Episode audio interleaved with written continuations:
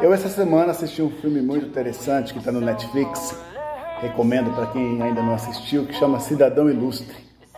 Ele conta a história de um cara que ele é argentino e que há muitos anos vive na Espanha. E, e nesse tempo que ele vive na Espanha, ele se torna um escritor famoso ao ponto de ganhar um prêmio Nobel. Né? E o desenrolar da história é muito interessante, mas o que eu queria destacar é que lá na, no discurso, quando ele vai ganhar o prêmio Nobel, ele faz uma crítica gigantesca com os, as pessoas que o avaliaram para ganhar aquele plano. Ele foi unânime.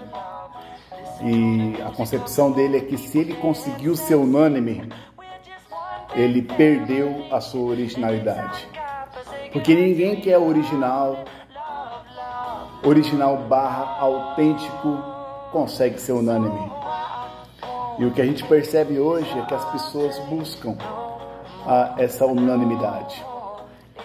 E quando a pessoa busca de maneira geral a aprovação geral das pessoas, é, ela perde a sua originalidade.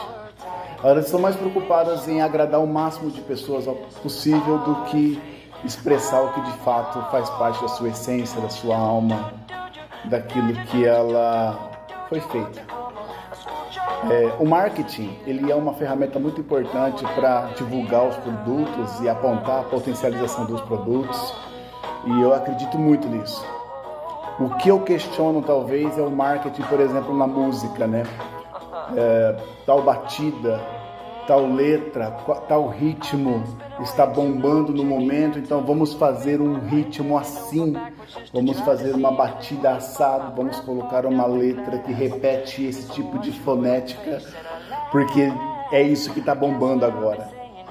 E a originalidade de cada artista é deixada de lado.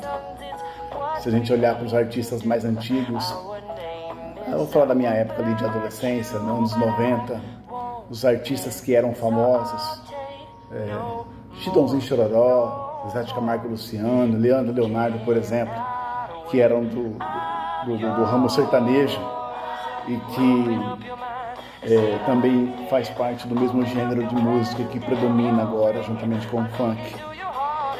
Ah, só que na época, quando a gente ouvia Chitãozinho Chororó, era uma coisa, Zezé de Camargo e Luciano era outra coisa totalmente diferente, não tem nada de parecido Chitãozinho Chororó com Zezé de Camargo e Luciano. E também tem, não tem nada a ver dessas duas, dessas, dessas duas duplas com o Leandro Leonardo, que era outra dupla que fazia muito sucesso. Por quê?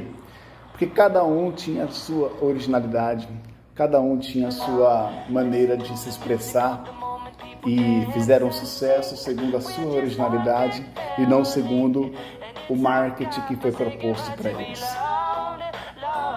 A gente vive num mundo em que, a gente, que as pessoas buscam uma aprovação, buscam uma aceitação, buscam uma hegemonia de opiniões positivas a respeito de si próprio.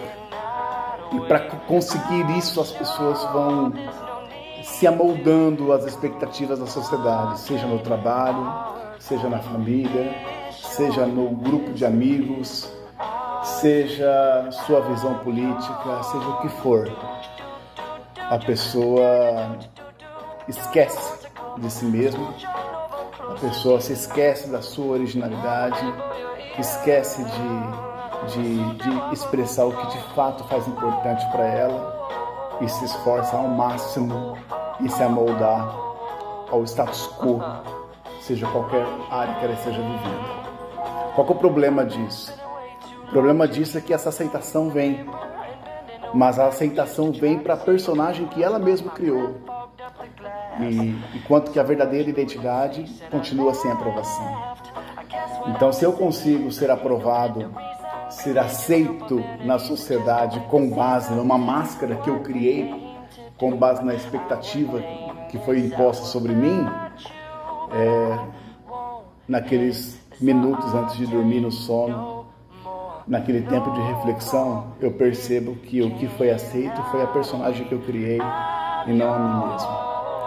Então, o grande desafio é ser nós mesmos, sermos nós mesmos expressar a nossa opinião, estando certo ou errado, expressar aquilo que de fato nós pensamos e contribuir com a sociedade com aquilo que é da nossa essência.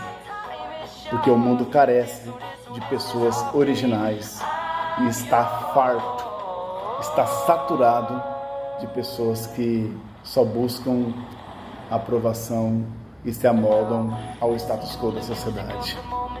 Se tem um, um apelo que eu faço para mim e para os meus amigos, seja você, pois é de você que a sociedade precisa. Valeu, forte abraço, até a próxima.